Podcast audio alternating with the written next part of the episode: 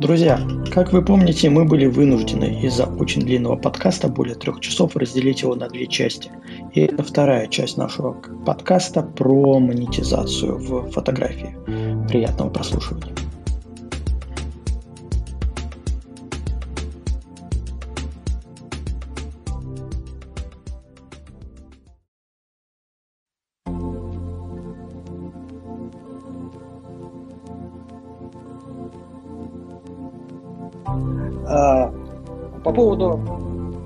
Мы сейчас обсуждали, мне в процессе пришла еще одна в голову мысль, кто мог, кому могут быть востребованы наши фотографии, в частности пейзажные, это огромному количеству э, туристич, э, даже не туристических, а объектов отдыха. Э, например, у нас с подборком Карелия, она ну, вся застроена различными видами туристических баз, баз отдыха, апарт-отелей э, и всем такого прочего. Э, при этом, чем интереснее сам объект в плане э, позиционирования, например, у нас экотуризм, у нас, не знаю, туалеты только на улице, вот ходите туда, ну, утрированно, к примеру, хотя есть и такие, тем больше они пытаются найти интересных фотографов для иллюстрации, блогеров, фотографов, которые красиво преподнесут это. А, и различные базы расположены на берегу озер, в лесу. Они чаще предпочтут э, пейзажного фотографа, чем э, репортажного, к примеру.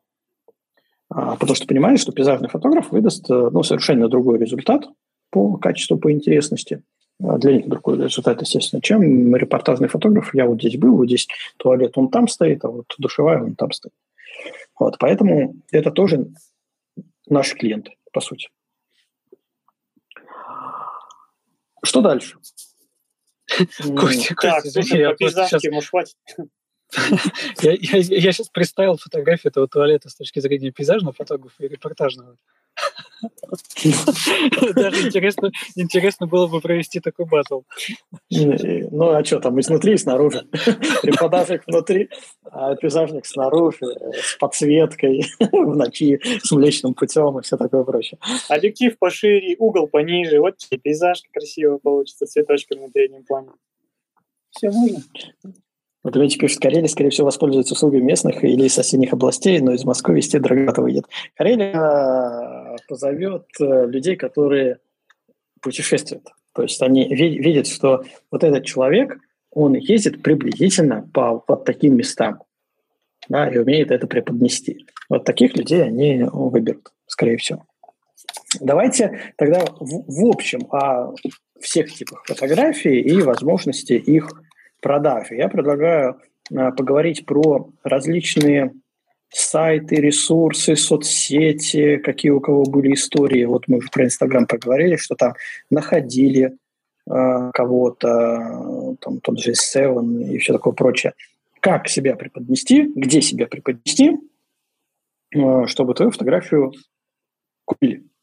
Любую фотографию, сейчас не обязательно в пейзажку, не обязательно в портрет, а ну, портрет у нас предпродажи, да, ну, вот, любой жанр, который э, постпродажный, когда у тебя есть фотография, тебе надо ее где-то показать, э, чтобы тебя нашли и купили. Есть множество вариантов. Стоки мы обсудили, про стоки давайте не будем говорить, потому что это такая такое то, то еще болото, э, хотя правила игры там максимально понятны. Ты загружаешь, тебя находят, ты загружаешь, описываешь, тегируешь, комментируешь, тебя, возможно, находят и покупают за какие-то деньги. Какие еще есть варианты? Есть варианты э, просто продавать через свои соцсети.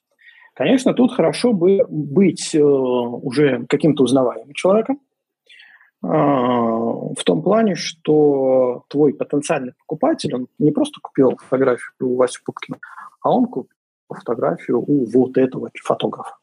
То есть вот чтобы как это вот этот уже было значимо. А, но это больше вопрос именно к а, самопродвижению. А, по ресурсам, конечно же, все соцсети. То есть позиционирование себя как фотографа во всех соцсетях – это всегда плюс. Часто я встречаюсь с мнением, что Да, у меня самого иногда не хватает времени на все соцсети. Но часто люди говорят, ой, типа ваш Инстаграм, ну это вообще, там все в квадрат режут или там 4 к 5, маленькое все, ужас, ужас, ужас. Смотреть а, неудобно. Смотреть неудобно, не приблизить, не рассмотреть, ничего. Но надо понимать, что то же самое можно сказать про ВКонтакт, про Фейсбук, про Твиттер и все что угодно. А, но надо понимать, что кроме тебя, вот ты привык сидеть в Инстаграме, а другой человек привык сидеть в Фейсбуке, к примеру. А, ты Facebook не перевариваешь с его интерфейсом, а ему заходит он там, не знаю, уже 20 лет в Фейсбуке, или сколько там Фейсбуку, он там знает все абсолютно, а, как рыба в воде. А, но ему э, неудобен или неприятен Инстаграм. Где такой человек начнет искать э, фотограф и возможный контент? Он будет искать в той сети, где ему удобнее, удобнее искать и удобнее находиться, к чему он привык. А, поэтому мое личное мнение, на котором я не, не настаиваю, надо постараться себя представить э, во всех распространенных соцсетях. Да, я для себя... Я, я, да, я для себя быть выбрал, затычкой в каждой бочке. Да, я для себя выбрал э, самый простой вариант, так как времени действительно нету э, на все это. Потому что в идеале ты э, хорошо бы для каждой соцсети писать свой пост, там что-то еще.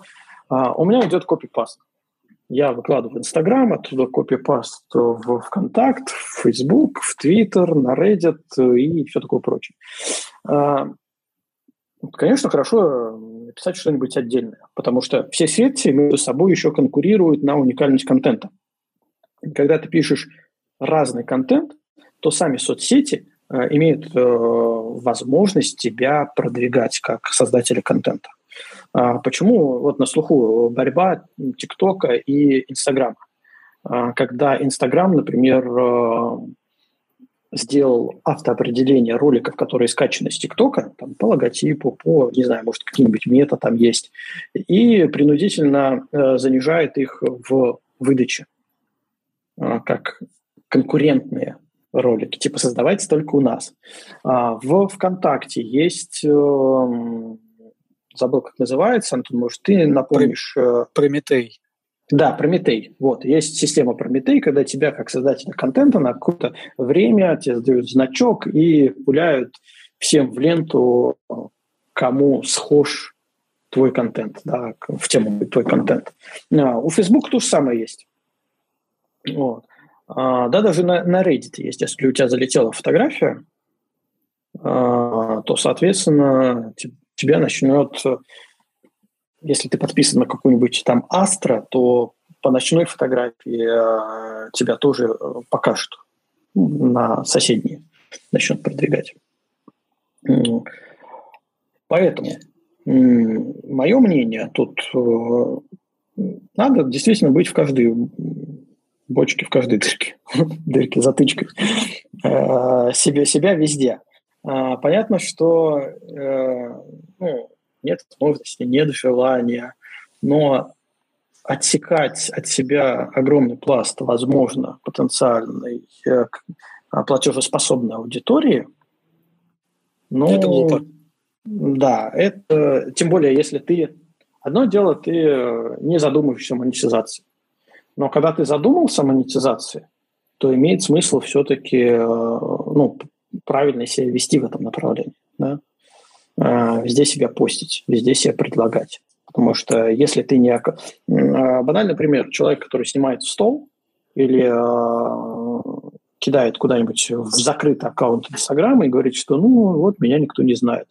Соответственно, ему вопрос, а что ты сделал для того, чтобы тебя узнали?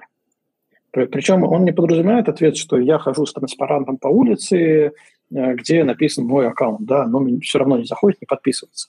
Это говорит только о том, что тебе нужно тоже быть активным.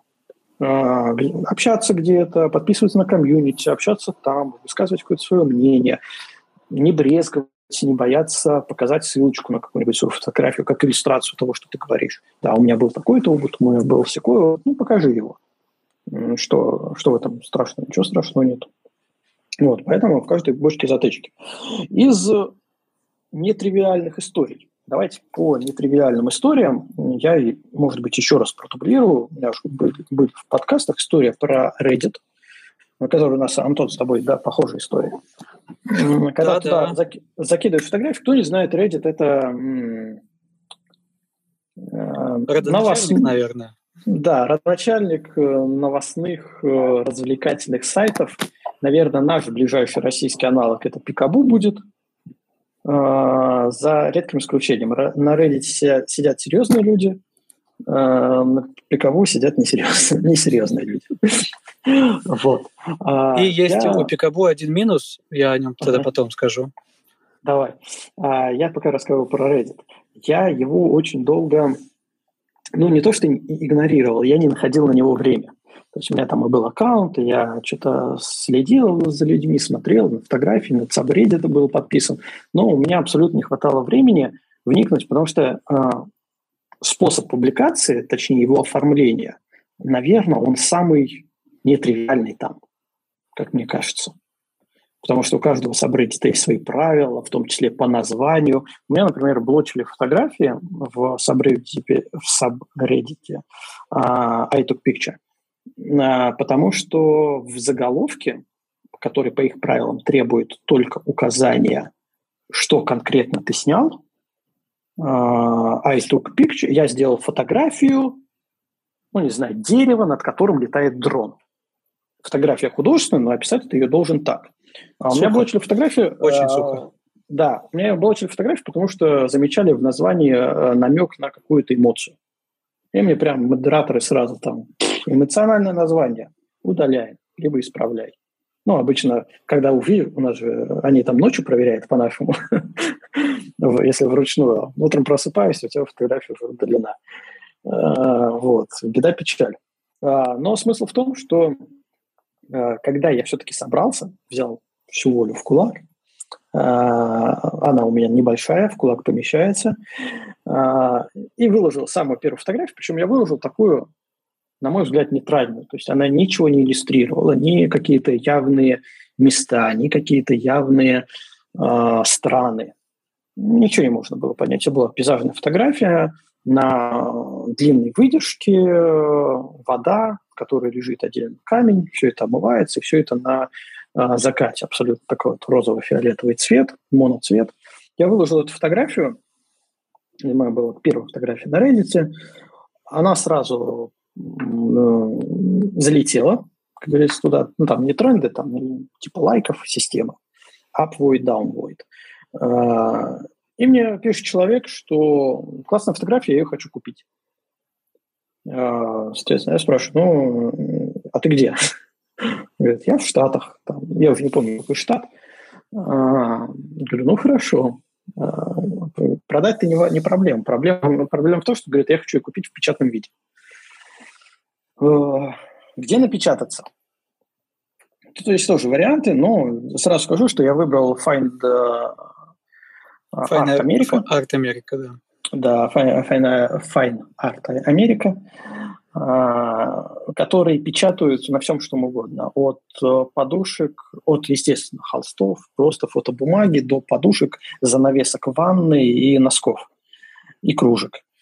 Ты когда туда закидываешь фотографию, просто выбираешь, на, на чем ее можно печатать, на чем нельзя. Я выбрал только классические варианты. Это холст, бумага, фотобумага, в таком обрамлении, в секом, то в рамке, без рамки, ну, все, что связано с классической интерьерной фотографией.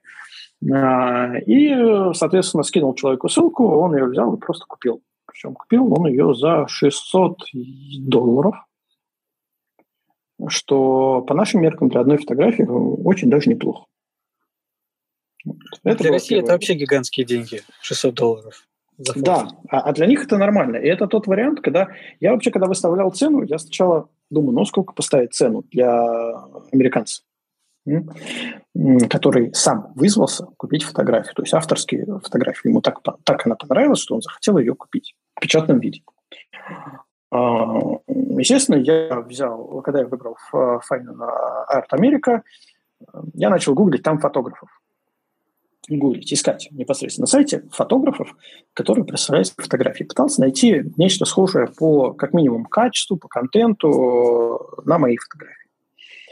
Э, и посмотрел, что, в принципе, разброс цен там довольно интересен. Он начинается от 80 долларов, там, 50, 60. Это вот самая низкая категория, когда, не знаю, фотографы из них зарабатывают, наверное, долларов 20. Это прям как сток. Ну и качество картинок там соответствующее. То пару тысяч долларов. Но в основном оно все крутится до 1000 долларов. 600, 800, 900, вот где-то так. У хороших фотографий.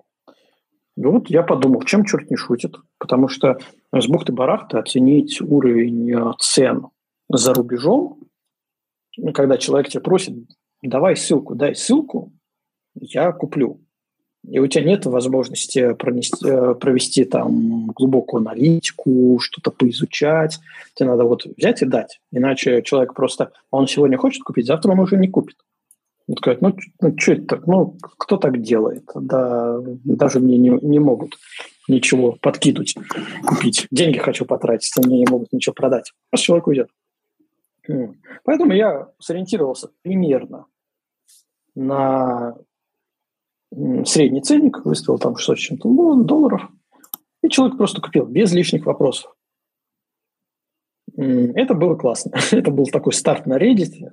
Ну, вот потом у меня там еще продавались фотографии. Но смысл в том, что, казалось бы, платформа, которая не заточена на продажу фотографий, а, она тоже может принести тебе своего клиента. Если а, брать Инстаграм, ВКонтакт, Фейсбук, не дай бог, Одноклассники, тут как бы понятен ореол э, клиентов. Это ну, наши, скорее всего, будут русскоговорящие люди, э, которые у тебя попросят там фотографии и будут еще с тобой по цене бодаться. Но когда к тебе, из-за рубежа прилетает запрос, он ну, обычно ставит немного в ступор, особенно в первый раз, и требует какого-то уточнения. А, Антон, у тебя же похожая ситуация была с Reddit. Да, у меня похожая ситуация, но в принципе это единственное различие это была не первая фотография, а может быть там третья или четвертая. Вот, но после этого я теперь делаю как? Смотрю, если в первый час она фотография имеет хороший отклик, то я сразу же загружаю копию на Fine Art America и держу ссылку. Как только кто-то спросит, у меня ссылка уже готова. А я начал делать немного по-другому. А, я на Fine Art America в итоге не держу какое-то портфолио, которое вообще доступно для того, чтобы человек со стороны зашел а, и купил. Во-первых, у меня, я понимаю, что у меня ценовой сегмент, я выбрал такой, который не может себе позволить, не знаю, какая-нибудь там домохозяйка, которая решила распечатать красивую фотографию на кружке своему мужу. А, это вот как раз вот там 60-80 долларов где-то в, в этом пределе ценники. У меня значительно выше. Поэтому я не стал там держать портфолио, а я просто, когда делаю фотографии, я раньше тоже, кстати, этого не делал, а, до того, как более-менее плотно с коммерцией не столкнулся, а, я в облаке хранил уменьшенные копии где у меня есть мой логотип, для того, чтобы я мог в соцсети, в чат закинуть, что-то проиллюстрировать, кому-то что-то показать, но, естественно, не, не для продажи.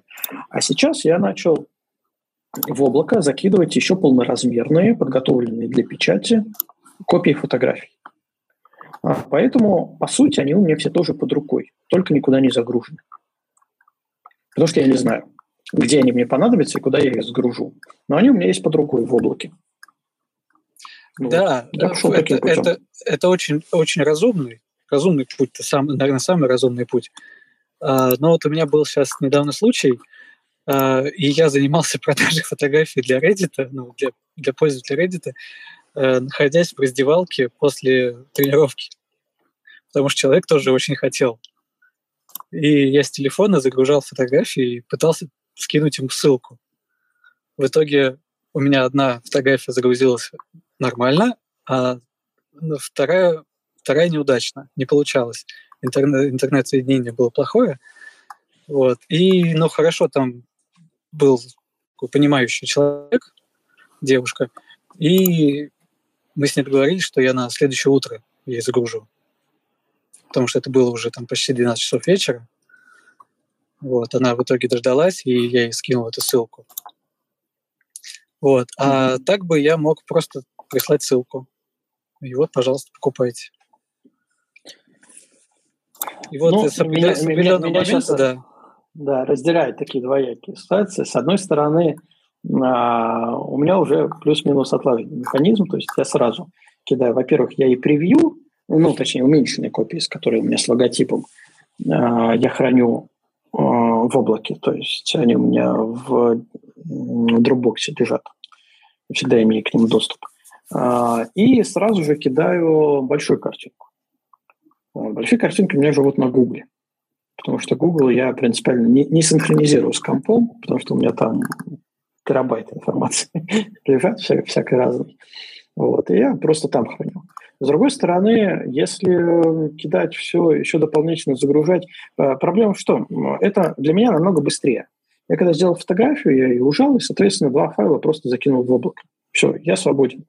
А если мне нужно загрузить его на Fine, э, Fine Art America, то мне нужно название, цены, на чем печатать, на чем не печатать, Э, описание, что там, я уже не помню, что там еще надо добавлять. То есть, ну, как минимум, все это, банальные, да. Да, да, как минимум все это заполнить. Это э, уже сопоставимо, наверное, с полноценным постом. Ну, со временем, которое ты тратишь на полноценный пост в соцсети.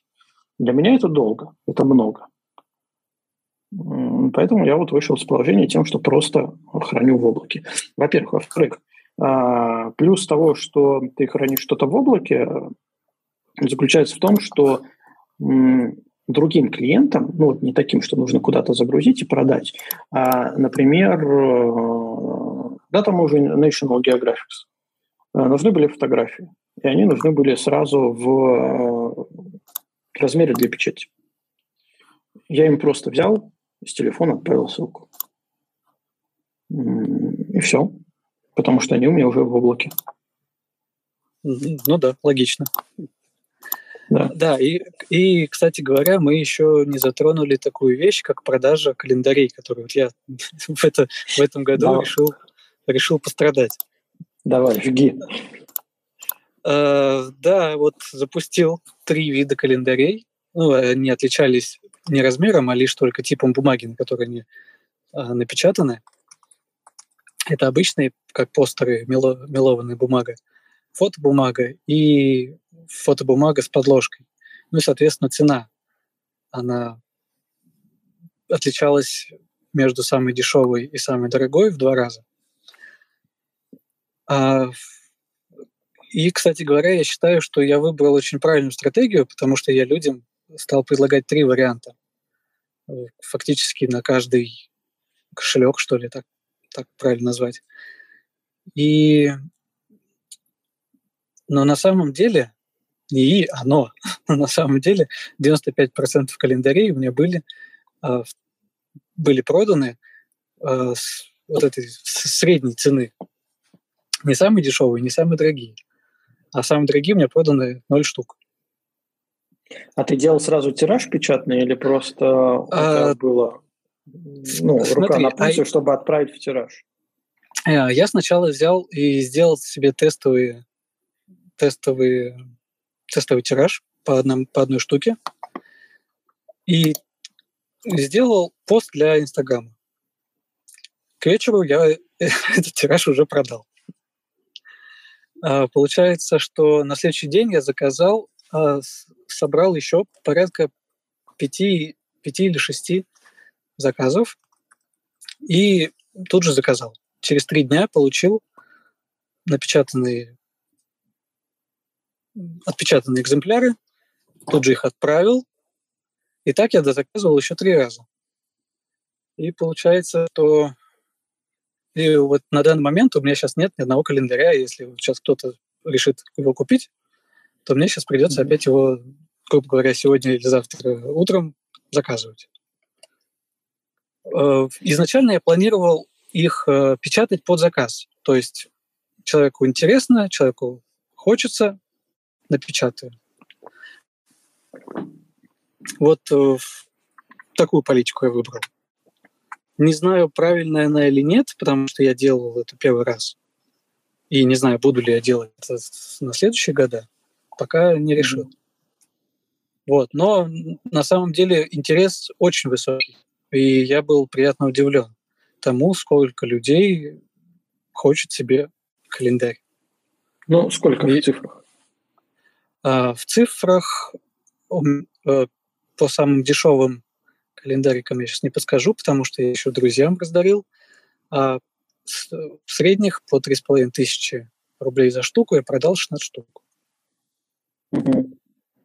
Ну, в принципе, да. Но э, это, кстати, для меня тоже удивительно, потому что, на мой взгляд, как мне казалось, вот эта вся история с календарями, она как-то потихоньку отходит на задний план, и в этом способствует в том числе мобильные технологии, как ни банально. Да. А, редко кто смотрит на стену на календарь, и тем более там на какую-то красивую фотографию, которая а, на ней изображена. Все смотрят в телефон и планы свои, свои составляют в телефоне, не какие-то заметки пишут. Мне кажется, календари остались только в офисах, но в офисах обычно с ними нет проблем, с их количеством. Потому что всегда есть деловые партнеры, которые на Новый год тебе подарят 10 календарей разных.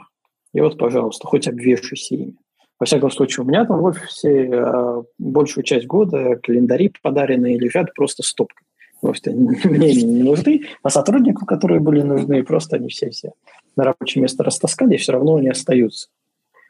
А, поэтому я вот лично считал, что история с календарями, она как-то вот ну, практически себя изжила.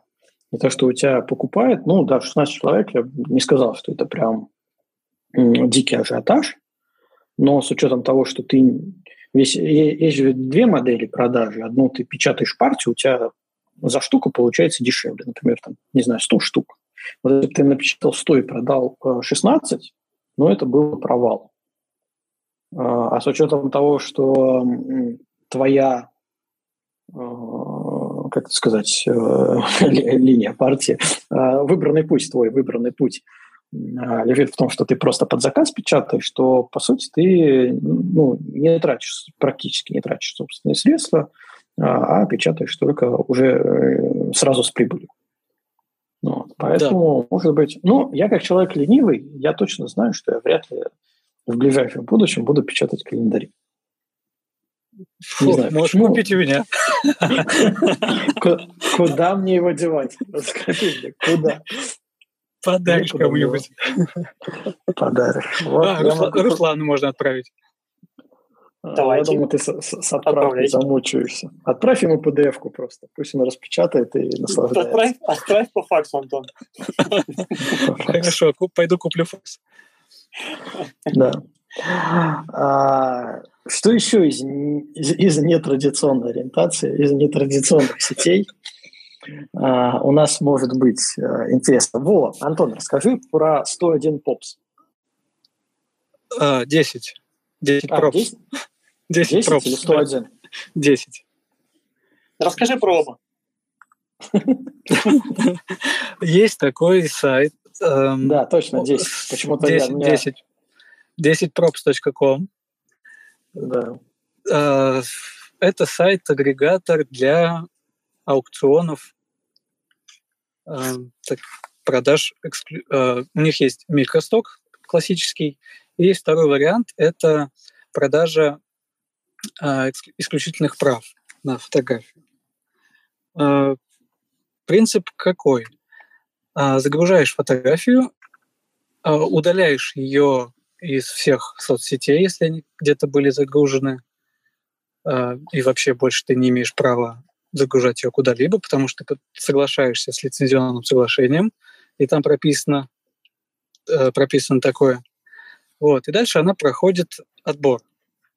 Значит, надо попасть по итогам какого-то э, временного промежутка до аукциона в сотню фотографий, в сотню лучших фотографий. Кто, Дальше кто голосует? Сотня голосуют э, пользователи.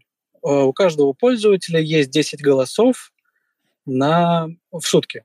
В сутки. И он может, грубо говоря, 10 лайков в день поставить в каким-то фотографиям. А одна, одна фотография – один лайк. А, вот. И по истечению времени 100 лучших фотографий допускается до аукциона. И э, дальше автор этой фотографии, если он прошел в эту сотню, а, может установить цену, минимальную цену аукциона. А, Причем она не может быть ниже 250 долларов, что, в принципе, уже неплохая цена, да? А если посмотреть вообще на фотографии, которые там проданы на предыдущих аукционах, то там и такой трэш иногда продает, что... Ну, там можно... возникают вопросы, как это вообще продалось. Как это, как это вообще прошло, да, куда-либо. Да, да, как вообще в отбор попал, в сотню, как это могло попасть. Ну, давай да, дальше. Да. Э, а, ну вот то, что мы с тобой обсуждали ранее, а, до сих пор идет этот, этот отбор, потому что на, на предыдущий я не успел загрузить, то что, оказывается, мою фотографию они забанили, потому что где-то на каком-то из ресурсов я забыл удалить.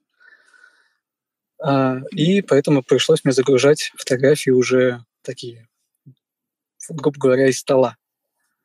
Которые точно интересно. нигде не публиковались. Да, да, да, которые еще ранее нигде не публиковались. Вот теперь я э, жду, когда будет э, этот аукцион, потому что вроде оценки неплохие там, но по итоговые. Может быть, в сотню они и попадут. А как часто у них аукционы проходят? Э, слушай, э, он после... крайний был аукцион в октябре, по-моему, 1 октября, то ли, да, вроде в октябре. Вот. И в этом году пока что еще не анонсирован следующий. Mm, то есть нет такого, что, грубо говоря, раз в квартал мы проводим аукцион?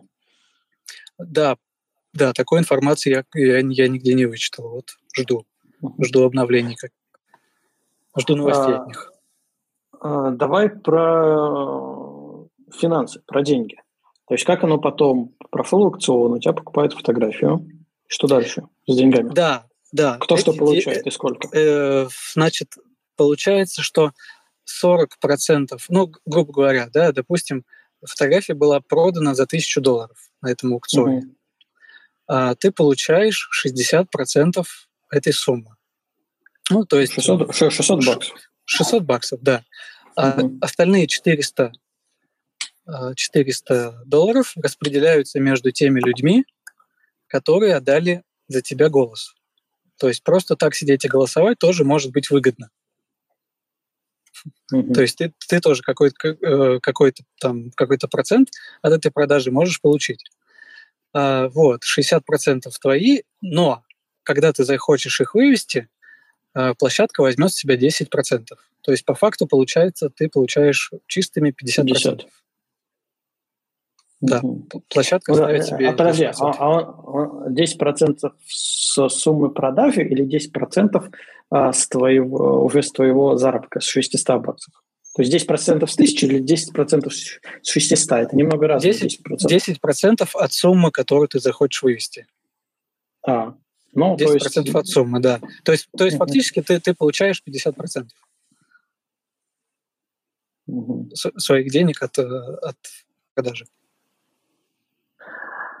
Ну, с учетом тех, тех цен, которые там стоят, я хочу сказать, что это может быть э, выглядит довольно интересно, если бы у них аукционы проводились чаще. Да, если. но с другой стороны, я думаю, что если бы чаще они проводились, то такими бы суммами э, э, не могли бы апеллировать. Мне интересно, кто те люди, которые вот купили то, вот, что столько не стоит. И зачем, главное. Мы тут, да. кстати, потихоньку плавно подходим к более интересной теме, эм, типа токенов. Да, вот, вот. я, кстати, ее, ее жду и хочу послушать твой опыт. Э, да, до, э, до нее я бы еще хотел, тут в чате упомянули, например, 1x.com, а, потому что 500 пикселей, потому что и 500 пикселей, и 1x э, умеют продавать. 500 пикселей, если продают через Getty, там понятно, то один, 1X, 1X продает через все. Через все, да. Он продает через все. А, при этом а, ты можешь варьировать суммами, которые там выставляются. Они тебя спрашивают, хотите ли вы продавать свою фотографию или просто так покрасоваться нам загрузили. Но 1X мне понравилась система отбора. ты туда загружаешь фотографию, и пользователи, а, те, которые имеют возможность курировать, а, они просто лайкают либо дизлайкают фотографии, которые им показываются. Как только твоя фотография достигает ну, там, в процентах, 100%, что она достойна публикации, ее опрувит, и уже тебе дается возможность и разрешить ее на продажу, и ее могут показывать на сайте, она э, находится по поиску, становится возможность найти ее с помощью поиска, там хэштеги расставляешь, и плюс ко всему она может войти в какую-либо подборку от редакторов 1x.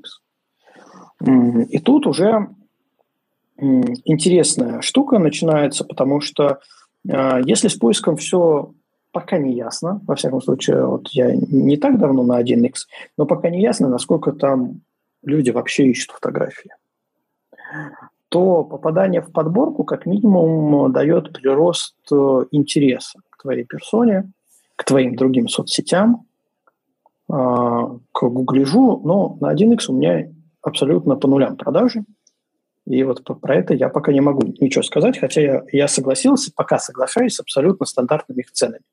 Небольшие ценники в районе 80, 80-90 долларов за фотографию в среднем размере, потому что там можно выбрать размер. А, ну, кстати, можно зайти и посмотреть, сколько стоит там фотография. Вот. Но пока продаж нету, и вот про это ничего не могу сказать. Но сам выбор, он действительно интересный. Он, во-первых, подстегивает людей – Э, курировать, э, разбирать другие э, работы. Вот у меня, допустим, есть фотография, которая и опубликована, и награждена еще медальками. Медальками. Так, только мне посмотреть сейчас на... Мне почему-то в редактирование отсылает. Ну, я чуть попозже найду и уровень цен стандартный э, скажу. Э, вот, это что касается 1x. У меня, кстати, был опыт один продажи на 1x исключительных прав на фотографию.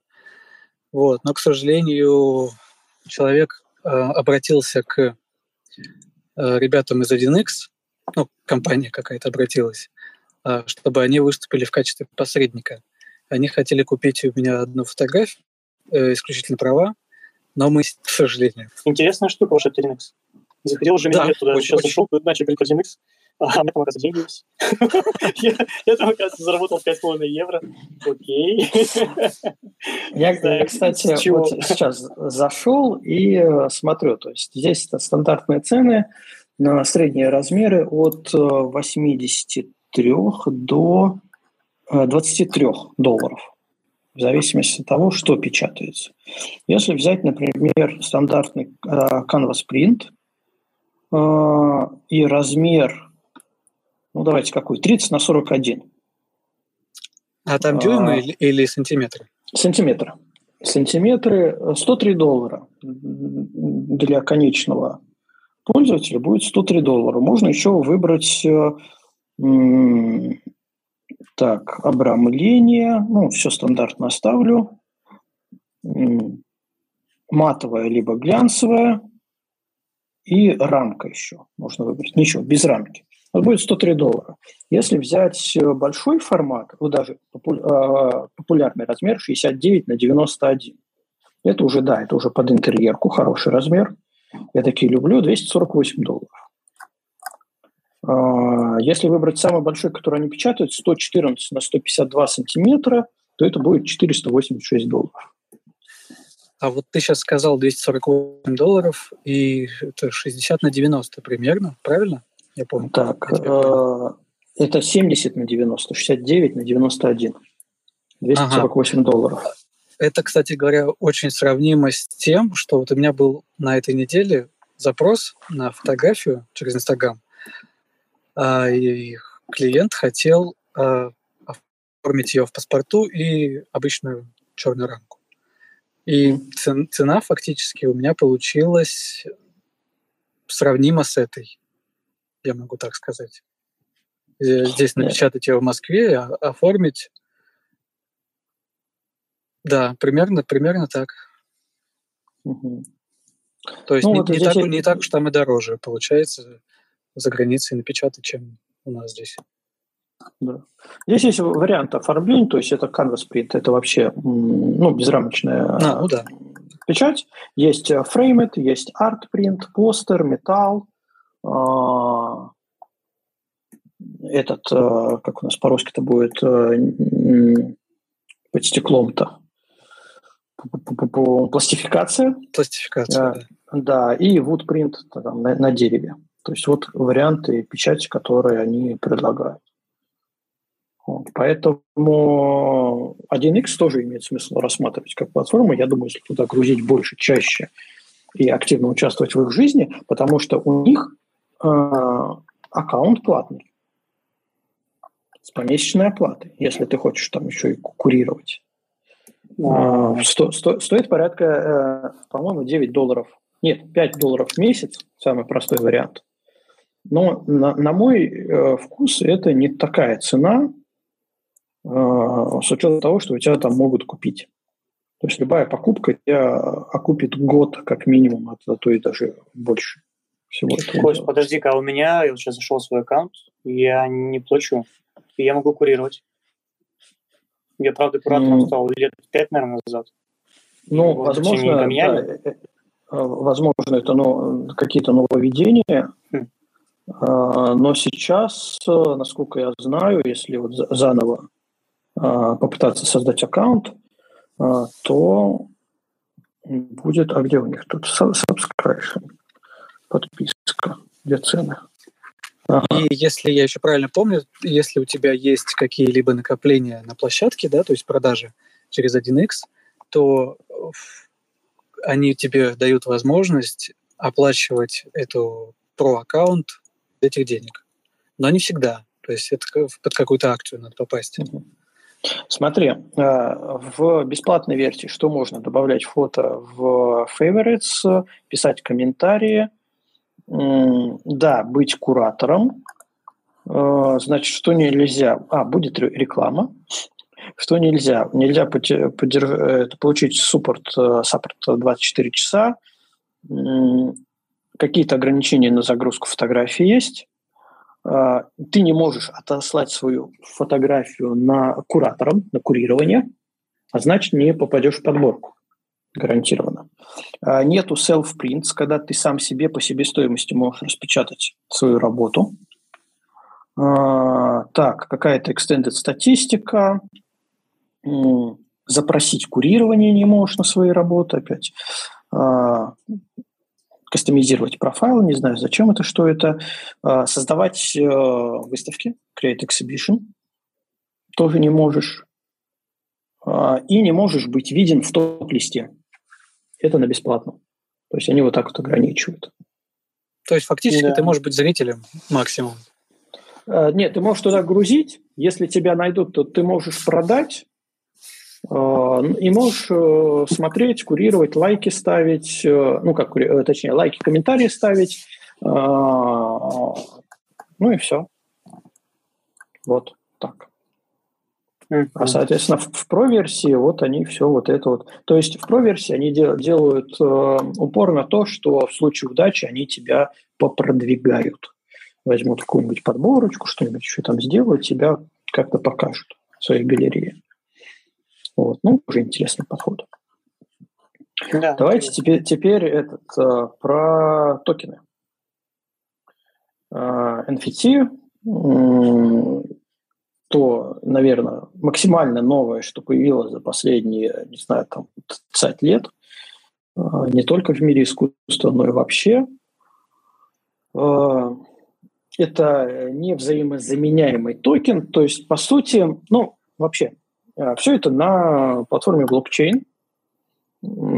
Те самые биткоины, криптовалюта и все такое прочее.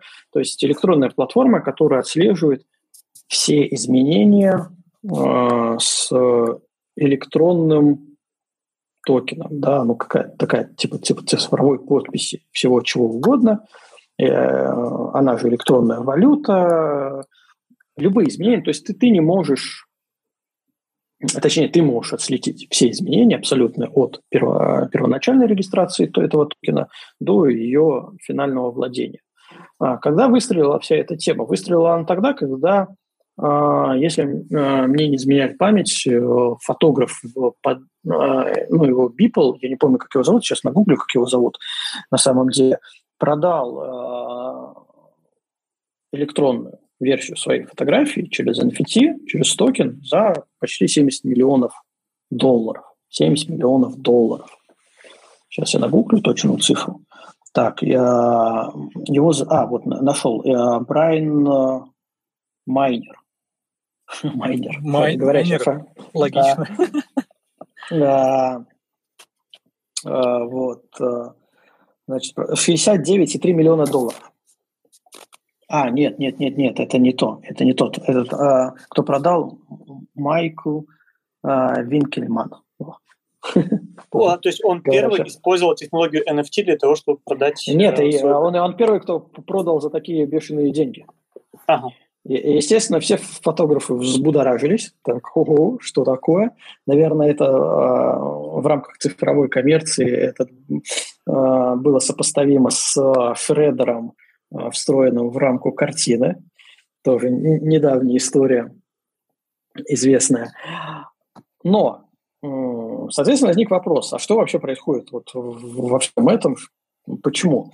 Если очень кратко сжать всю информацию, а, по сути, это те же самые акционы, которые происходят у галеристов. Есть некоторые инвесторы, которые покупают твое цифровое произведение – для того, чтобы потом впоследствии его перепродать подороже.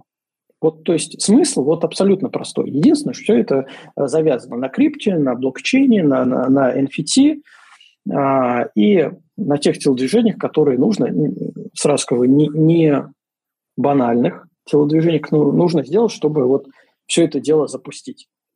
А, начинается с того, что тебе как минимум нужна криптовалюта. А она связана с тем, что тебе нужен электронный кошелек, для крипты, нужно ее где-то купить. Например, ты не можешь в России, так как она запрещена, купить ее просто с карточки оплатив. Тебе нужны какие-то биржи, либо чтобы кто-то перевел, перевел, либо ты должен что-то продать, чтобы тебе на кошелек поступила э, криптовалюта. Вот.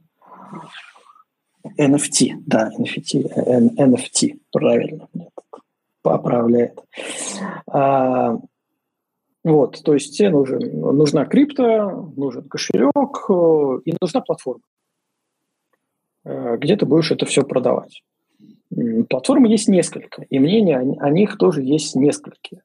А, в последнее время максимально позитивные мнения о платформах, которые я, во всяком случае, нашел, была насчет OpenSea, открытое море. Я решил, что Попробуем начать оттуда, как минимум. А, что такое NFT вообще а, как таковое? Это ты загружаешь свою фотографию, не обязательно фотографию, кстати, это может быть видео, это может быть гифка. Кстати, самое продаваемое, знаете, что самое продаваемое через NFT? Вот как вы думаете? Я даже не представляю. Цифровые всякие, не знаю, по, по идее NFT больше всего используется для продажи цифрового электронного арта. То есть это то, что сделано на компьютере, а не слизано с реального мира, скажем так. Не Может быть, какие-то цикличные 3D-рендеры? Гифки. Смешные гифки. Вот, вот когда на это смотришь, думаешь, какой безумный мир. Ну вот кому ну, нужно, а там можно купить гифку за пару тысяч долларов. Вот э, просто вдумайтесь это. Ну, для фотографов это, на самом деле, для фотографов это просто выносит мозг. Потому что мы настолько привыкли к реальному миру, вот, к каким-то реальным продажам. Даже вот а, то, что мы сейчас обсуждали, 1x.com, какой-то сайт-агрегатор, куда ты можешь что-то загрузить, и он может что-то в электронном виде продать, без физической копии даже. Это нам более понятно, чем вот эта вся Э, ерунда с токенами, с криптовалютой, вот с продажами э, непонятных вещей, потому что мы не можем себе вообразить, кто эти люди, которые готовы покупать гифки за такие деньги. Э, А, а смысл, вот как я вначале сказал, тот же самый. Это просто инвесторы, которые вкладывают свои деньги, виртуальные, опять же, крипты, на майне, или я не знаю, где они их взяли, а, в надежде на то, что он потом перепродаст это дороже. Мало того, на OpenSea э, ты загружаешь свою фотографию, регистрируешь токен. Это, кстати, услуга платная, и она зависит от текущего курса криптовалюты. То есть может быть довольно существенной суммой порог вхождения туда. Э, ты загружаешь, делаешь токен по своей работе, все, у тебя токен привязан к твоей работе. А, ее можно будет отследить, все продажи. И ты можешь выставлять свои авторские, авторские комиссионные с последующих продаж. Они не могут превышать на OpenSea 10%. Естественно, я сразу поставил 10%. Я жадный человек в этом плане. Если что-то должно приносить деньги, то оно должно приносить деньги по полной. Это означает то, что любой э, купивший мою работу и впоследствии продавший, с этой продажи я буду получать 10% с каждой.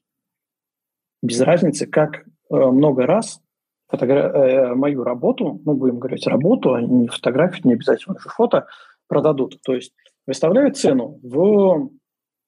А, она, опять же, выставляется в, например, эфире, в криптовалюте. Ну, к примеру, в тысячу долларов выставляя стоимость, да? Следующий, который получ, э, продаст, допустим, за 1200 долларов, я получу свои 120.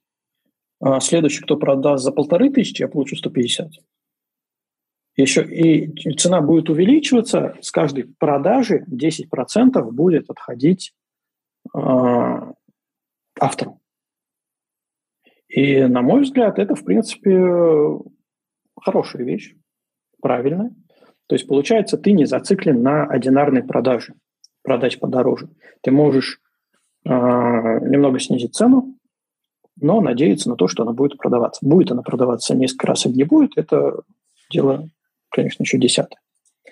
А, Костя, это вот, точно не Гербалайф? Сложно сказать. Все очень похоже. А подожди-ка, а, такой вопрос. А, эту фотографию ты продаешь последовательно, правильно? Не параллельно несколько раз продавать можешь, а продаешь только один раз, и дальше ее можно также перепродать следующему. Ну, да. это как, как, как блокчейн. То есть есть только один этот токен, и этот один да. токен продается. Он, он, он поэтому и называется не, э, взаимозаменяемый. Ну, то есть ты не, был, да. Да, э, ты не можешь его заменить чем-то другим, потому что а, это уникальная фотография. То есть, э, грубо говоря, есть две фотографии. На одной изображен, изображено яблоко, на другой груша. Обе они фотографии. И, казалось бы, в реальном мире ты подходишь к человеку и говоришь, давай я тебе дам фотографию груши, а ты мне фотографию яблоки. Вы обменялись, вы опять имеете по фотографии. Да? Так вот, NFT-токен, э, он подразумевает, что ты такой обмен сделать не можешь. Да, что есть у тебя какое-то изображение, оно одно и уникальное. И э, следующие продажи уже не твои. То есть у тебя кто-то купил, назовем его инвестор, да, покупатель. Uh-huh. Он может подождать и потом выставить на торги твою же работу ну, по большей цене. Он уже купил ее зачем? Для того, чтобы на, на нем заработать деньги. Но найдется какой-нибудь другой инвестор, который по токену, во-первых, может отследить автора и посмотреть, что у него, ну, чем автор вообще занимается, что у него есть такое интересного. А, насколько он популярен. Может быть, он действительно вот тот, тот самый автор, который вот эти вот гифки, которые по бешеным ценам покупает, и он создал что-то новое, и ты можешь сейчас не купить не старое уже перепроданное за 10 тысяч, а купить что-нибудь новое за тысячу, и, ну и потом вот эту всю цепочку создать.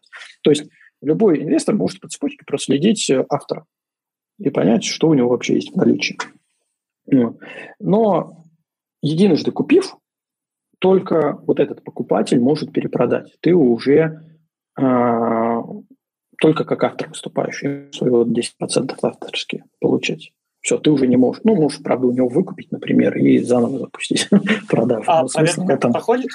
Э, Что? На проверка как-то проходит? То есть почему я не могу загрузить еще раз ту же самую фотографию? Э, не могу ответить на этот вопрос, если честно. Может, сейчас в чат загляну, может, у нас э, кто-то знает. Если кто-то знает, напишите. Я просто не, во всяком случае, не пробовал загрузить. вторую фотографию, по идее, если ты с нее сделаешь новый токен, то она будет. Но она, э, ну, как минимум, тебе нужно создать второй профиль. И опять потратить деньги.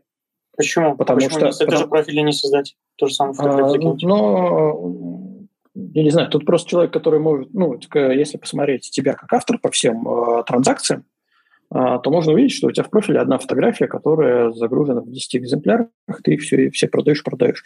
И э, инвесторы не просто не будут ее покупать, потому что они понимают, это не уникальный контент, и никакой стоимости он себе не несет. Ты купил уже перекупленный там за 10 тысяч, а вот он лежит новый за тысячу. Ну и смысл.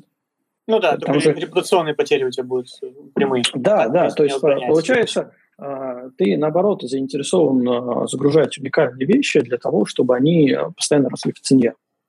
Потому что, ну, представь, вот дошла на, на цена до 69 миллионов долларов и тебе капнуло 10%.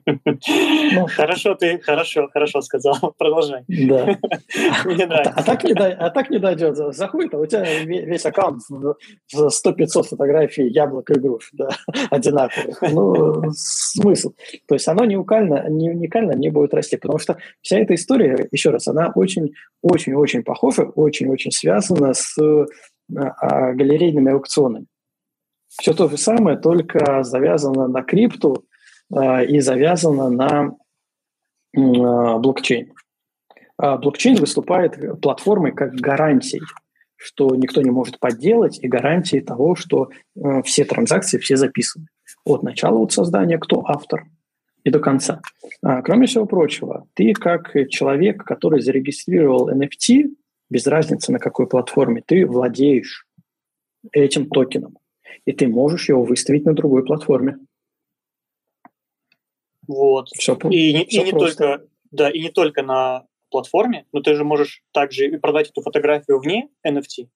То есть это не, не возбраняется? Если, естественно, нет, нет, нет, не, не, вообще не возбраняется. Никто, никого не интересует, что происходит с этой фотографией э, в реальном мире. Прекрасно. То есть Очень вот э, как, как история 10 пропс, они требуют все удалить э, со всех соцсетей, либо выкладывать фотографии, которые нигде не были. А здесь нет такого. Возможно, в глазах инвестора, если они зайдут в тебе аккаунт, увидят, что там те же самые фотографии, и они продаются там, не знаю, на стоках, найдут те на стоке, где эта фотография за один доллар лежит. Конечно, ты просто упадешь в глазах инвестора, они просто не будут покупать. Ну, там, я не думаю, что все повальные дураки которым эти деньги как фантики, их просто девать некуда. Потому что это все идет, они же на этом пытаются и заработать на себе дополнительно. Да, да, да. Замечательно, очень интересно. И ты пробовал залить какую-то фотографию туда и попробовать? Э, я залил фотографию. Угу. А расскажи, вот. какую? Uh, ну, я даже не залил не фотографию, а залил видео. На самом деле меня, вот я долго к этому подбирался, но потом меня подсигнули комментарии к фотографии, которую я сделал в Калининградской области. Да, да. Я догадался. С, да, с отсылкой к сериалу «Игра в кальмара» Squid Game. Который я не смотрел, но фотографию сделал с фризлайтом дрон, нарисованным дроном. Последней каплей было то, что мне просто несколько человек написали, говорят, не тупи, пока тренд есть, а, закидывай в NFT на аукцион и продавай, пока это ну, людям интересно, потому что они же тоже за вот такими массами, за трендами все гонятся. А, ну, может сразу выстрелить. Потому что если, ну, банальные вещи, они никем не заметятся. Да? А те, которые сейчас вот на слуху и в тренде, скорее, ну, с большей долей вероятности могут выстрелить. Вот. Единственное, что я сейчас прохожу еще дополнительную авторизацию там, для того, чтобы всем этим можно было, ну, в большей степени, чтобы кошель, свежесозданным кошельком можно было управлять там и паспортные данные нужны, ну, куча всякого.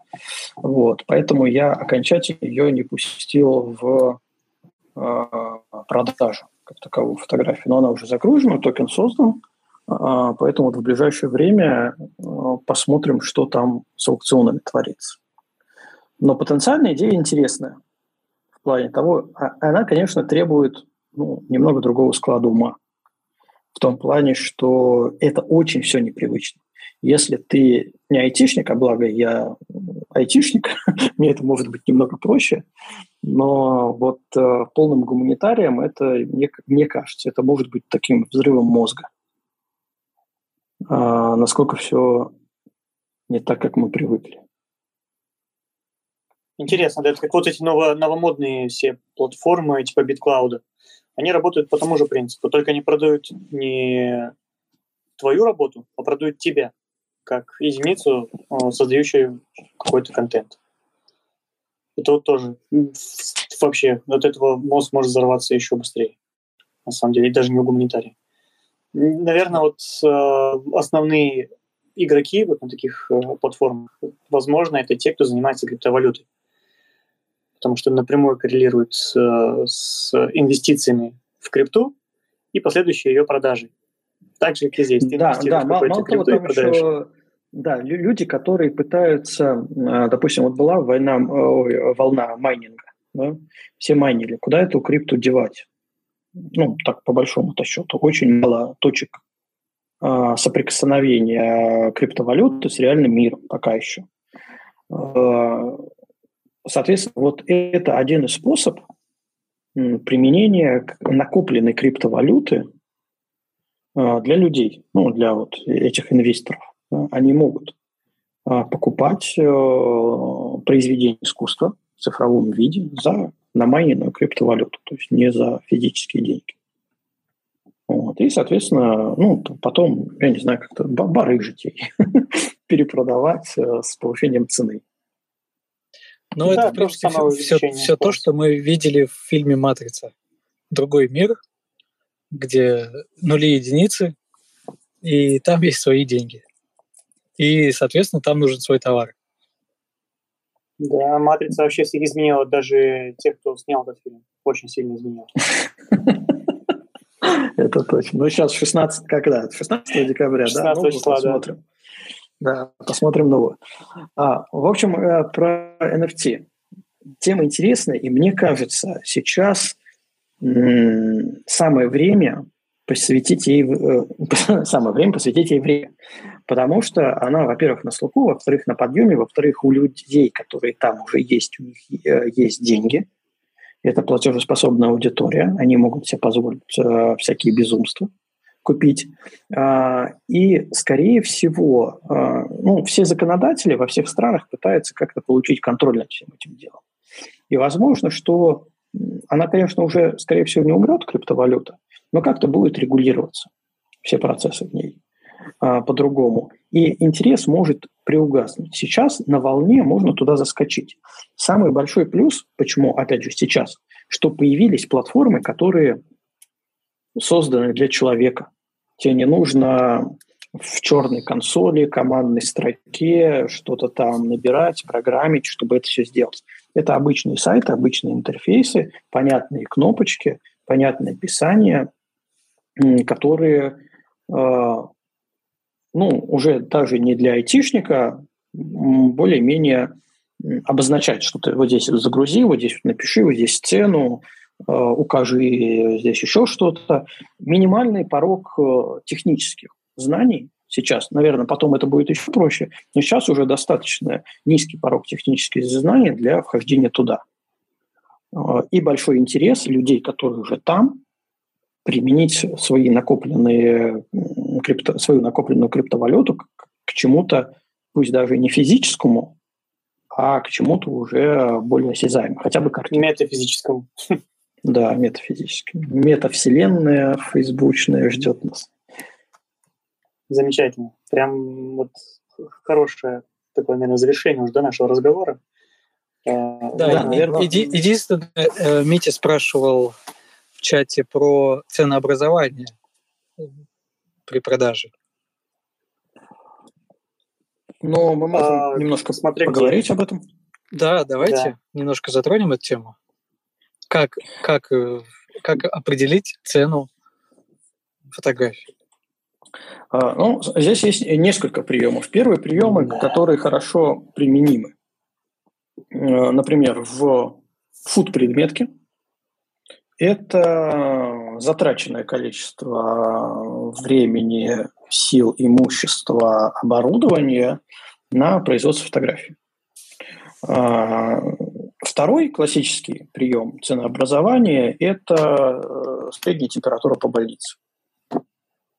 Когда мы исследуем рынок, кто снимает в таком же жанре, кто снимает в таком же э, стиле, и плюс-минус пытаемся к этому стремиться. Тут надо четко понимать даже не то, как образовывать цены, потому что цена, вот даже глядя на э, 10 пропс, цена может быть совершенно бешеной относительно того самого произведения искусства, которое люди покупают.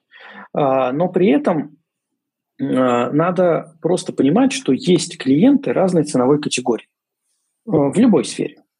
И в любой сфере фотографии тоже. Есть люди, которые, у которых сосед их сфотографирует. Есть люди, которые пойдут в соседний подъезд, и там есть знакомый знакомого знакомого фотограф, который за 500 рублей или бутылочку пива тебя тоже фотографирует. Есть люди, которые на Авито говорят, хочу лап-стори 500 рублей, не больше. Да? Это вот все как бы низкий ценовой сегмент. Либо ты хочешь в этом вариться, либо ты не хочешь в этом вариться. Это делает фотограф.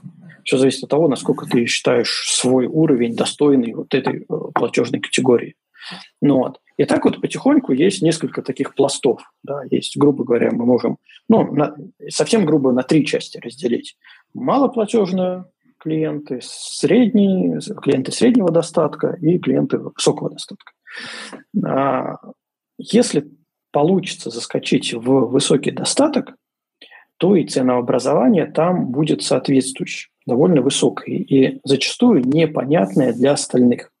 У меня был замечательный пример не из жизни фотографии, а когда клиент попросил выполнить определенные работы, ему все посчитали, клиент э, состоятельный, богатый, ему самое отличное оборудование не ради того, чтобы впарить, а именно потому, что оно гарантировано для нас, как в последующем обслуживающей организации, будет все работать. Все представили, он посмотрел на ценник и говорит, а цена была э, порядка двух миллионов рублей. Он посмотрел, говорит, а что так дешево? Э, вот моему соседу сделали все то же самое, но за 4. Сделайте мне за 4, чтобы мне не стыдно было. Э, вот э, такая история. Естественно, что ну, мы там не стали просто ценник X2 и все, а пересмотрели оборудование, взяли еще более уже там с запасом, еще, еще, еще, наскребли просто человеку в его э, сфере, даже не сфере, в его среди его друзей, круга знакомств, вот, среди круга знакомств, вот эта цена была неприемлемо низкая они все привыкли к другим ценам. Для них просто не стоял вопрос того, что давайте подешевле, давайте. Хотя контроль был абсолютно четкий. Вот все, все, что написано, все должно быть сделано по высшему разряду. Вот за этим следили очень четко. Но вот первоначально на, на этапе переговоров э, цена просто не попала в категорию этого человека. Просто не попала. Естественно, есть обратная ситуация, когда выставляешь цену и говорит, а что так, ну, это наиболее частая, наверное, ситуация, когда говорит, а что так дорого? Не попал в категорию людей. Вот. Поэтому здесь есть такой э, принцип. Нужно оценивать э, свою э, аудиторию, да, аудиторию своих клиентов и понимать, в какую категорию платежеспособности они входят. Э, снять э, дев, ну, молодую женщину 30 лет, у которой свой бизнес, э, за 50-60 тысяч – это нормально. Точно так же снять студентку за эти деньги не получится. Получится ее снять за 5-10 тысяч. Больше нету просто денег. Вот. И это, это тоже к ценообразованию относится, потому что ну, надо, надо на человека смотреть. Если говорить про пейзажи, ценообразование в пейзаже, тут опять вот мы уже сегодня приводили примеры. А, человек со Штатов. Ну какие там цены? За сколько они там печатают? Хочешь, не хочешь, а придется в это окунуться, посмотреть различные сервисы, которые предлагают конечную цену для, для потребителя. В идеале, ну, тоже, почему мне в свое время понравился Fine Art America, потому что я мог посмотреть конечную цену, что вот я пришел как клиент, хочу купить, и дешевле, чем вот за такую цену я купить не могу. Поэтому мне, как автору, смысл ставить дешевле нету, потому что человек все равно э, куда не обратится. Он уже, он уже готов к этому. Да, он, он все равно купит дороже. Да. Смысл мне демпинговать, когда он уже ко мне пришел и спрашивает, дай мне ценник. Я дам в, цены, которые вот будут среднячком. Он может даже, я даже не знаю, ну, я не спрашивал, может, он такой радостный, что купил, я ему отправил ссылку, а в течение там нескольких часов произошла покупка. Он, может, такой радостный думал, он сейчас перепутает, вот, дебил какой-то из России, он сейчас перепутает цену, взвентит мне э, до нормальных, к которым мы привыкли. Я сейчас побыстрее, по дешевке куплю, пока он не перепутал, пока он не в теме. Вот, я же не знаю, как это было. Возможно, и так, и, возможно, я не угадал. Но тогда для меня это была вполне ощутимая цена, стоимость продаж, которая несопоставима с тем, что мы вот здесь можем продать. Так что вот э, мои истории про ценообразование вот такие – да, там у нас Митя руку тянет. Давай сейчас я Мите дам голос. Давай, Митя, слушай. Традиционный. Митя, давай. Давай. Так, да, врываюсь очередной раз. А, у меня был больше, конечно, интерес к э, пейзажной фотографии. Ну, в основном мы здесь пейзажники собрались, и а, меня больше интересовал вопрос именно, как э, вы ведете переговоры на каком уровне вы готовы где-то опуститься, где-то пони... ну, сыграть вниз, где-то подняться. И самое главное, как... Э, э, сейчас из головы даже вылетело. Сейчас, парни, секундочку. А, как вы э, вообще рассматриваете кандидатуру именно покупателя? И, собственно, ваши ценовые категории интересовали тоже. Если для вас это, конечно, не секрет можно сделать э, условно привязку к кадру. Как идет ваше ценообразование? Ну, да, давай я начну по-быстрому. Во-первых, я смотрю на клиента. А, при Это этом я, за, э, я заведомо могу э, сделать цену ниже, если понимаю, что купленная фотография принесет мне какие-то репутационные бонусы. Э, это может быть э, публикация, либо в каком-то еще новом журнале с потенциально интересной аудиторией, э, печать, либо просто это новый клиент из людей, кто ну, в интерьере себе покупает, у человека же есть знакомые. Если я вижу, что это вот как раз люди с высоким достатком, то, скорее всего, я им не буду еще сильнее задирать цену э, из-за того, что чтобы для них это было э, легкой покупкой, не обременяющей покупкой. Э, и они посоветовали, просто посоветовали. Говорит, ну вот хочешь, вот возьми, пожалуйста, купи. Потому что, например, у меня было, я, я продал фотографию, а, а мне потом человек сказал, ой, у меня вот знакомый хочет такую фотографию, ты там в, в Каппадокию поедешь, сфотографируй ему с шарами, он мечтает об этом. То есть человек не полез на стоки. Ну, они вообще не знают, что такое стоки, если честно. Э, ничего, просто по совету. Единственное, что я поехал в Каппадокию, Руслан, да, помнишь? Шары там не летали. я ничего не привез. Ну, сказал. К сожалению, помню, да. не, не получилось, не, не повезло нам тогда с правдой. А, а, вот, это что касается, смотрю ли я на клиентов э, или нет. Да, имеет смысл на них смотреть. Имеет смысл, ой, имеет смысл их оценивать. А, по ценовой категории, конечно же, очень хочется работать с э, высшей ценовой категорией, с богатыми людьми, а, но не всегда это получается. А, я могу сказать, что у меня есть нижняя граница. Нижняя граница обычно я ориентируюсь на стоки. Это то, ниже чего я точно не опущусь. Цена стока, ну, грубо говоря, там фотография 20 на 30, печать она стоит 2-3 тысячи рублей, если покупаешь э, на стоке в этот размер под печать. А, к этому добавляются мои хотелки, в зависимости от фотографии, сколько я затрачивал труда. Если это была фотография, которая сделана, ну так, походя, Ну, как похуй. Ну, просто я не задумывался, не планировал, специально ради нее никуда не ехал, а, то это будет небольшая наценка. В общем и целом, не хотелось бы, не хотелось бы продавать фотографии ниже 10 тысяч рублей, в принципе.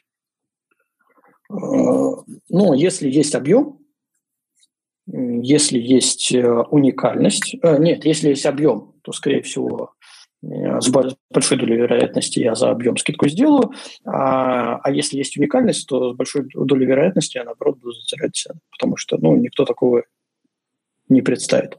Но тут есть палка двух концах, клиент может просто отказаться и все, сказать, ну ладно, я передумал. Тогда сразу такой вопрос. Ну вот э, на тебя вышел потенциальный покупатель. Ну, допустим, это хорошая фирма, где речь идет не о 10 тысячах, а ну, серьезная, серьезная закупка, хороший, хороший бюджет. И ты, допустим, назвал свой минимум, а они его начинают двигать вниз. И вот насколько э, ты готов продвинуться и как, э, как для тебя важно э, получить, возможно, меньше, но получить, или же остаться на своем и не получить ничего. Вот э, меня в последнее время этот вопрос очень сильно волнует, и очень часто я начал с этим сталкиваться. Ну, вот смотри, либо нажатие тут, на горло. Тут, тут все очень просто. А, я, я, а, ну, если мы отметем, то есть ты понимаешь, что никаких репутационных а, бонусов ты от этого не получишь. Да, они покупают для каких-то своих нужд, Возможно, ты даже это никогда не увидишь и похвастаться этим не сможешь. А, возникает вопрос цены, да, готов ли ты двигаться. А, встречный вопрос, у тебя есть на что есть? А, отвечать нужно? Отвечай, да. Ну, смотри, э, для меня фотография – это не основная деятельность. Все, я... на, этом можно, на, на этом можно поставить точку. Вот. Да, а, да. Ну, поэтому... Как мне казалось, вы тоже Э, все да. имеете основную работу, этим занимаетесь как увлечение, которое дополнительно приносит, э, во-первых, удовольствие, а во-вторых, еще и прибыль. Да, да, все правильно. Это очень частая э, схема, когда у тебя есть какой-то заработок, который позволяет тебе э, жить, э, и тогда, если у тебя действительно есть то, что есть, то тогда смысл прогибаться только ради того, чтобы продать, Э, нет никакого. Ты обесцениваешь свой труд как таковой. И при этом это создает у тебя в мозгу э, не лучшие э, новые связи в том, что, ну, раз ты этому прогноз, то можно и следующему прогноз. Вот, здесь, то есть, так, так, ну, во всяком случае, лично для меня э, такая ситуация. Я ее так вижу э, со своей стороны. Поэтому, если меня э, пытаются прогнуть ниже моего минимума, которые я для себя поставил для конкретных фотографий. То есть я уже говорил, что если это была а, очень такая уникальная съемка, на которую я потратил э, и денег много, потому что мы понимаем, если куда-то надо выехать, это надо деньги, а это может быть стоить и 100, и 200 тысяч, чтобы куда-то уехать в хорошее место. А, я просто откажу. Либо они купят по моей цене, либо я откажу, потому что я как минимум э, не обеднею от этого, а, как максимум просто сохраню ценность этих фотографий той, которую я для себя представляю. Вот, вот и все. То есть очень просто. Понятно, что если была бы ситуация, точнее непонятно, потому что я в такой ситуации не был, если была ситуация, когда фотогра... только фотография меня, меня бы кормила. Скорее всего, я бы, наверное, пытался найти какой-то компромисс, а, но я сейчас теоретизирую, потому что в этом не уверен. Для Нет, да, в принципе, мои... Костя, не бывает какого-то одного такого рецепта. Но в любом случае, опять же, да, скажем, хорошо, твой минимум, допустим, а, за фотографию, сколько я говорил, 2000 рублей, да? Ну, предложит тебе 1950. Этот минимум – это такая тоже плавающая штука в зависимости от твоего настроения, а, времени дня и ночи, и сколько ты кофе выпил. И... Я больше говорил про такие высокие бюджеты. Тут-то понятно. Не, не, нормально. Не, за 2000 там... Ну, вообще, за 2000 фотографий, это, я говорю, это тот минимум, ниже которого опускаться ну, нет смысла, потому да. что это, это фотография стока. То есть банально, если ты вот, вот как э, вопрос к ценообразованию. Э, ну, мне там пишут, э, вот у меня попросили в первый раз фотографии продать, я не знаю, сколько они могут стоить. Говорю, идешь на сток, смотришь, сколько стоит вот для конкретной печати размер, это все, это низ. То есть э, клиент спокойно может от тебя уйти на сток и купить за эту цену. Да? Но он купит что-то стоковое, массовое. Если он пришел к тебе, он пришел за твоими фотографиями. Ну, как в идеале, как минимум. Значит, в них есть нечто большее, чем есть на стоках. То, что он не смог найти. И твоя цена должна быть не ниже вот это вот минималки стоковой. Если это на стоке это стоит 2000 рублей, тебе предлагают за 1950, ну, я бы уже засомневался не только ради того, что э, вот эти 50 рублей для меня сыграли бы какую-то роль, а просто потому, что это опять обесценивание. Ты учишь клиента, что фотограф может прогнуться. И ты э, себе делаешь установку, что ты, в принципе, готов за любые деньги, хоть за бесплатно отдать фотографию, на которую ты потратил э, намного больше сил и даже средств. То есть Очень такое, просто, а просто откинуть да. момент, э, что, то, что это фотография. Просто откинь. Не фотография. Это продукт, который ты продаешь.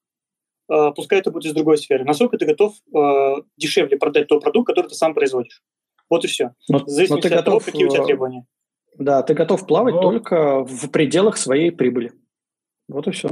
Ну смотри, у меня тут философия немножко другая. Я в основном путешествую и снимаю.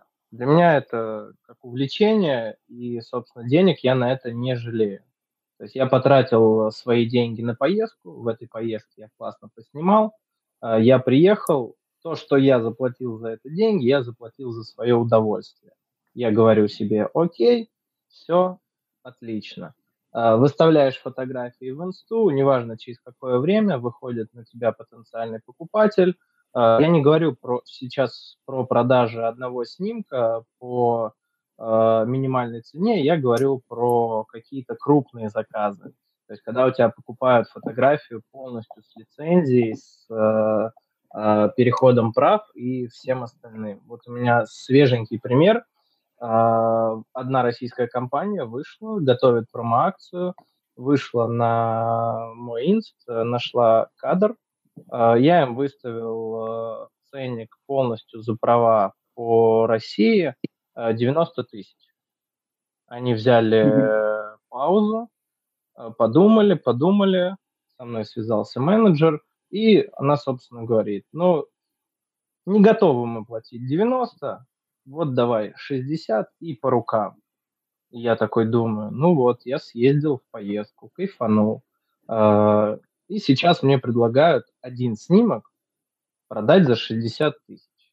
Я думаю, вот я скажу им нет, и я буду без 60 тысяч. Я скажу им да, продам ее за 60, и какие-то расходы на поездку у меня компенсируются приятным бонусом. Я вот про такие ситуации говорю.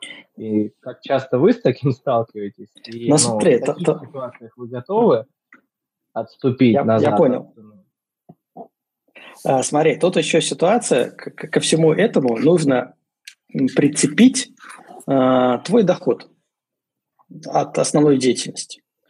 А, на самом деле ситуация довольно простая. Она рассматривается во, многих а, учебниках по управлению персонала и называется, ну, условно так называется, сколько премии платить сотруднику. А, разбирается ситуация, когда сотрудник получает 20 тысяч рублей, и ты ему даешь премию 5 тысяч рублей. Для него это классно. Он радостный, он заряжен позитивом, он начинает вкалывать опять. Ситуация другая. Человек зарабатывает 200 тысяч рублей, и ты ему даешь 5 тысяч рублей премии. А, человек а, считает, что ему плюнули в душу, расстраивается, ну и вообще уходит с работы, грубо говоря. При этом премия не изменилась да, это те же самые 5000 рублей. Здесь ситуация такая же. А, если а, вот эта скидка в 40 тысяч рублей, а, даже не так, если 60 тысяч рублей оставшиеся является хорошим дополнением к твоему текущему заработку, ну, грубо говоря, у тебя 100 тысяч рублей, ну, и 60 тысяч – это, ну, половина ну, даже у тебя 120 тысяч рублей, 60 тысяч – это половина твоего ежемесячного заработка за одну фотографию. Это классно, это надо продавать за эту цену. А если ты зарабатываешь э, полмиллиона к миллиону рублей в месяц, то 60 тысяч... такой. Ну, я хорошо, я, я проговорю, условно зарабатываешь, ага. то, а, ну, то есть, а, все равно ты, хочешь ты этого, не хочешь, это чистая психология, ты а, оценишь эту сумму с точки зрения, насколько она тебе кажется дополнением к твоей текущей жизни нормальным. Вот, вот в, в этом Смотри, стоит вопрос. Есть обратная история. Вот ты сейчас говоришь ну, про условные мы говорим, 60 тысяч, а теперь поставь на кон 90. То есть разница, ну, это получается треть. Но согласись, в условиях э, нынешней конкуренции в, пей, в пейзажной съемке 60 тысяч за один снимок – это ну, хорош, хорошие деньги. Это хорошие деньги, я тут вот. соглашусь, и, тем более в России. Я о чем и спрашиваю именно вас, может, именно конкретно было интересно – как вы это видите? Я честно скажу, я прогнулся и продал за 60. Вот, это ключевое, это и ответ. Значит, тебе было удобно прогнуться, тебя это... А мне интересно это, самый правильный ответ. Мне интересно Но... мнение коллег и как бы вы поступили в подобной ситуации. Потому что вопрос ценообразования, он э, сам по себе плавающий, а вот э, как вы поступаете при определенных э, предложениях, мне Э, очень интересно узнать, как, грубо говоря, коллеги по цеху смотрят на такие вещи, и не думаете ли вы, что тем самым я э, демпингую? Нет, смотри, еще Но... важно знать, что не только то, насколько ты прогнулся, насколько тебя прогнули, а опять же тот, с кем ты работаешь, и кто тебе это предложил, и как он э, обычно, как он делает. То есть если я пойду очень абстрактно, э, перекидывая на нашу обычную жизнь, пойду в Ашан и начну э, торговаться за мороженое, на меня посмотрят как на идиота. Но если я также не буду торговаться на рынке в Стамбуле, на меня тоже посмотрят как на идиота. Как, типа, как, как можно купить без, без этого? Видишь, к каждому клиенту свой подход.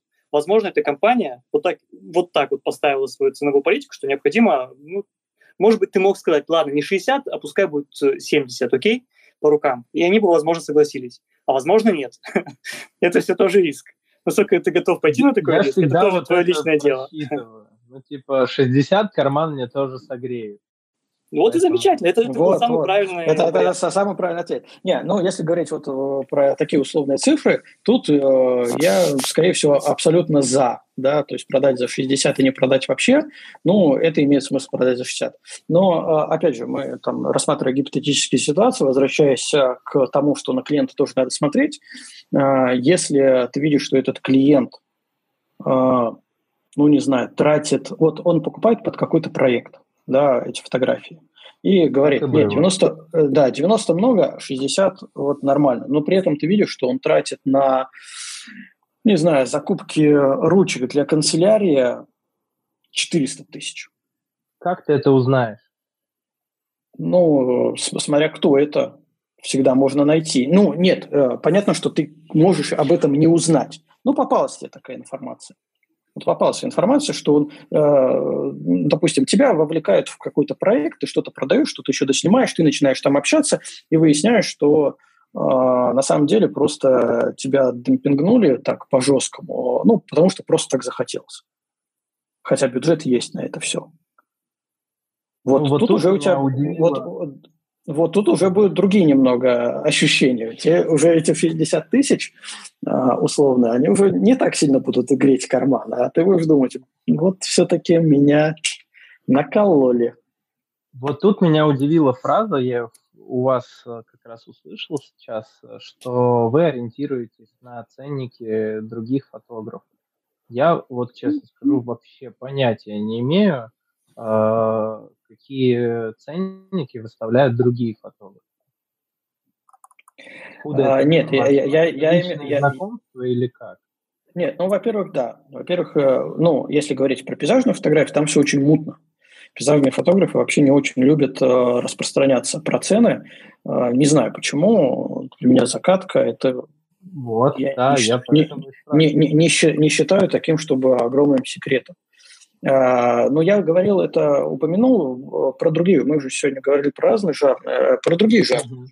А, то есть те же самые портретные съемки, когда ты заходишь к фотографу на сайт, и ты видишь уже расценки. А, ну, ты заходишь к одному фотографу, фотографу на сайт, видишь расценки, заходишь к другому, а там написано «пишите в личное сообщение».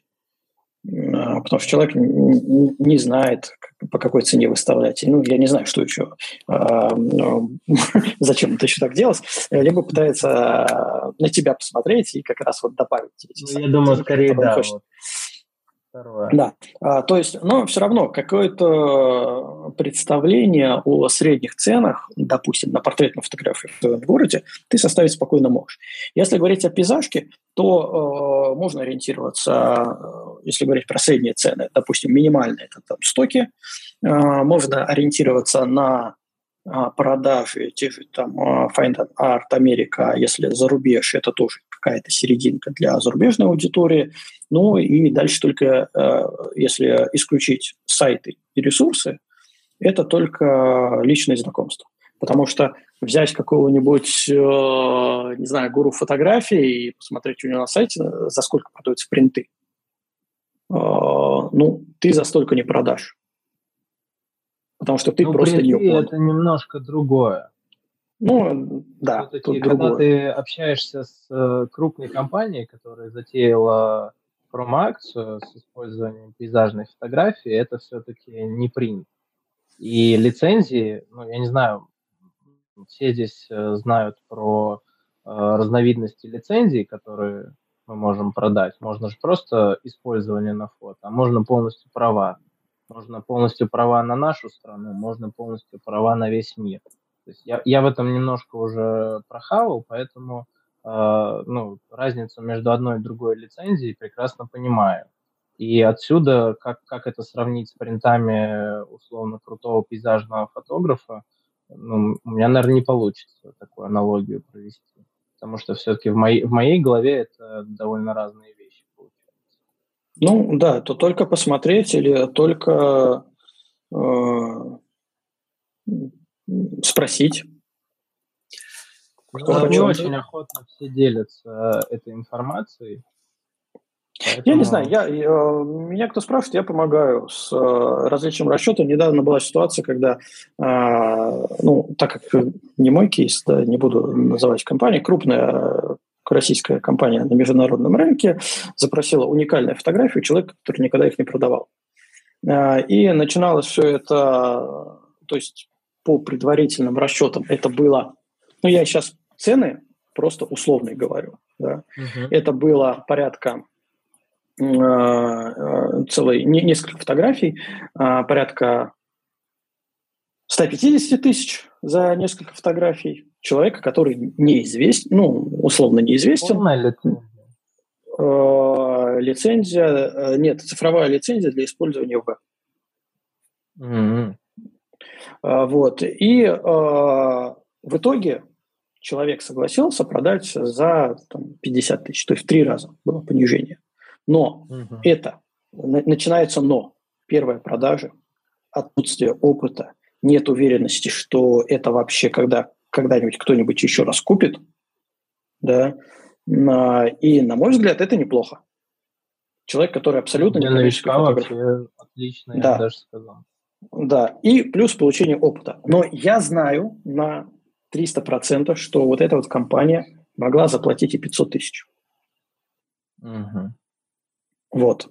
Если бы она попала на стоявшуюся фотографа, который знает нюансы лицензий, знает нюансы стоимостей, он бы вынес им мозг, расспросил, куда вы хотите, зачем, для чего, как использовать, переработка и все Слушай, такое. это тоже очень важный вопрос, и не всегда они охотно идут на контакт при таких переговорах. Я довольно часто э, пытаюсь разузнать эти вещи до того, как э, выставить э, окончательный ценник, и мало кто раскрывает карты.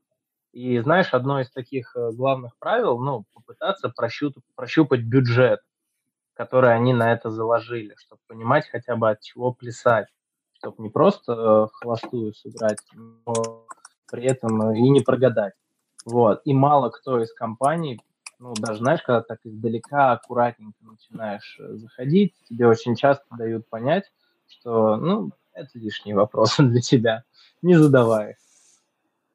Но они могут еще, если там какие-нибудь девочки-менеджеры, они могут не знать этого. Им дали задание да, выяснить могут... цену, да, нюансы. Ну, вот смотри, пример тебе такой. Э, собственно, доп- можно дополнить эту историю к э, работе с а, аудиторией, которая есть э, в Инстаграме у любого из, из нас. Вот, собственно, мне написала моя знакомая. Она работает в агентстве, которое в том числе занимается рекламными акциями. Мы просто созвонились, она хотела узнать про продажу фотографий, она вообще не знала, что я этим занимаюсь. Просто она видит красивые снимки, и по ее специфике деятельности ну, появилась э, задача купить красивые пейзажные снимки. Мы с ней созвонились, вот, но из-за того, что это моя знакомая, она мне карты раскрыла. есть, э, ну, могу назвать компанию, это Nestle. У нее готовится довольно большая промо-акция с использованием э, российских пейзажей. Вот. Mm-hmm. И я у него прямо спросил, говорю, ну, сколько? Точнее, не так я сделал, а я ей рассказал про продажу снимка гонконгской авиакомпании за 2000 долларов. И, собственно, он говорит, да, они запросто эти деньги заплатят. Вот. И я, собственно, от этого ценника и э, начал переговоры. Но это частный случай, когда просто ну, личные знакомства помогли узнать эту информацию. А так это очень сложно сделать. И, ну, возможно, из-за того, что у меня это только последние там полтора-два года э, появились такие предложения, но мне довольно сложно оценить, э, кому какую цену выставить. Вот. Ну, мне кажется, это только опыт и только наработка. Когда у тебя э, появятся похожие клиенты, то есть вот, ну, вот этот клиент похож на компанию гонконгскую. Да, а там были такие-то переговоры, такие-то цены их устроили. Все, тут других вариантов нет, потому что абсолютно все уникально. Вообще рынок искусства, он никак не регламентирован. Нет каких-то стандартных вещей. Иначе бы у нас все эти галеристы бы не жили и не продавались бы фотографии э, за миллионы. Потому что, по либо сути, все ну, продавались вот, за миллионы. Либо все продавались за миллионы, да. Вот есть стандартная цена на фотографию. Да. Вот к этому а, и будем стремиться. Да, в любом случае. миллионных контрактов. Медь, мы тебя поддерживаем. заводить. Мы, мы тебя поддерживаем за по поводу твоей продажи фотографии 60 тысяч рублей. Все, я понял. Спасибо, ребята. Все, давай, отключаем. Это мы сейчас еще два часа будем говорить. И отключаем все, а то мы вышли за, за рамки регламента и подкастов, и вообще здравого смысла, мне кажется, уже. Да, людям будет очень сложно. Э, я, я предлагаю, тема большая, э, все, кто слушает, потом в комментариях напишите или в чате обсудим. Может, мы из нее возьмем какую-нибудь э, более узкую тематику. Да, потому что мы сейчас и то, и все. И мы даже очень много не обсудили. Мы как зависли на вот э, пейзаж, так и зависли. Очень много не обсудили. Даже то, что у нас есть в плане, вот я написал. Может быть, мы возьмем что-нибудь поуже, да, и рассмотрим это еще дополнительно. И у нас получится такая серия подкастов про монетизацию, может быть, кого-то еще позовем. И, кстати, имеет смысл обращать на другие подкасты, если вам интересна тематика, там, автомобильная фуд-фотография, потому что в каждой нашего гостя мы спрашиваем насчет монетизации. Что же там у вас происходит в вашей сфере насчет монетизации, кто ваши клиенты, а, как их искать. Вот эта информация практически в каждом подкасте есть, поэтому а, если что, смотрите там. Ну а так я предлагаю сегодня все-таки потихоньку попробовать закруглиться. Даже не потихоньку, а резко. Уже пора. Да, резко уже закруз... Э, закруглиться, да, уже заговариваемся. У меня уже кофе, мало того, он остыл, уже и выпит, он уже остыл внутри меня. На тебе уже кофеварка интересный. посматривает с подозрением. Что да, я бы уже творил, но все настолько интересно, что я не могу оторваться. Давайте на сегодня завершать. Огромное спасибо. Вот Мите, вот прям персональный респект за активное участие, за свои истории потому что на наших подкастах локальная история участников, они также важны, как какое-то наше повествование, потому что мы высказываем свой опыт, который у нас не абсолютно, не стопроцентный, естественно. Вот. А дополнение в качестве вашего опыта, это прям просто греет нашу душу и заставляет делать дальше подкасты. А то так Прям, говорим, Костя, вы, давай выгорим. еще какую-нибудь медальку Все. надо придумать, чтобы давать Ачив? в чате. Да. А давайте, мы, ну мы сейчас Мите кармы точно кинем. А давай как карму плюс 10, Костя, кинем? Мите. Давай, давай, вообще без проблем. Мы сейчас сразу и откроем. Так, так, и потом так, не я... говорите все остальные, что мы вас, вам предлагали участвовать в чате. Не поднимать. Да-да-да, всем предлагаем. Поэтому сейчас мы Мити кармы накинем. Все, давайте тогда прощаться. Все, Спасибо, давай, что были давай. с нами все эти три с половиной часа. Ужас просто. Ой, всем всем кармы, еще... Костя. Костя, всем кармы по 10. Всем кармы по 10. Отлично. А, ну. Все, будем долго прощаться. Ребята, через неделю мы встретимся с, с новой темой.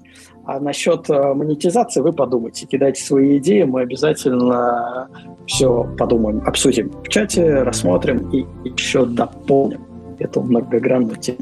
Всем спасибо. Спасибо все. и пока. Всем пока. Спокойной ночи или доброе утро кому уже. Чао.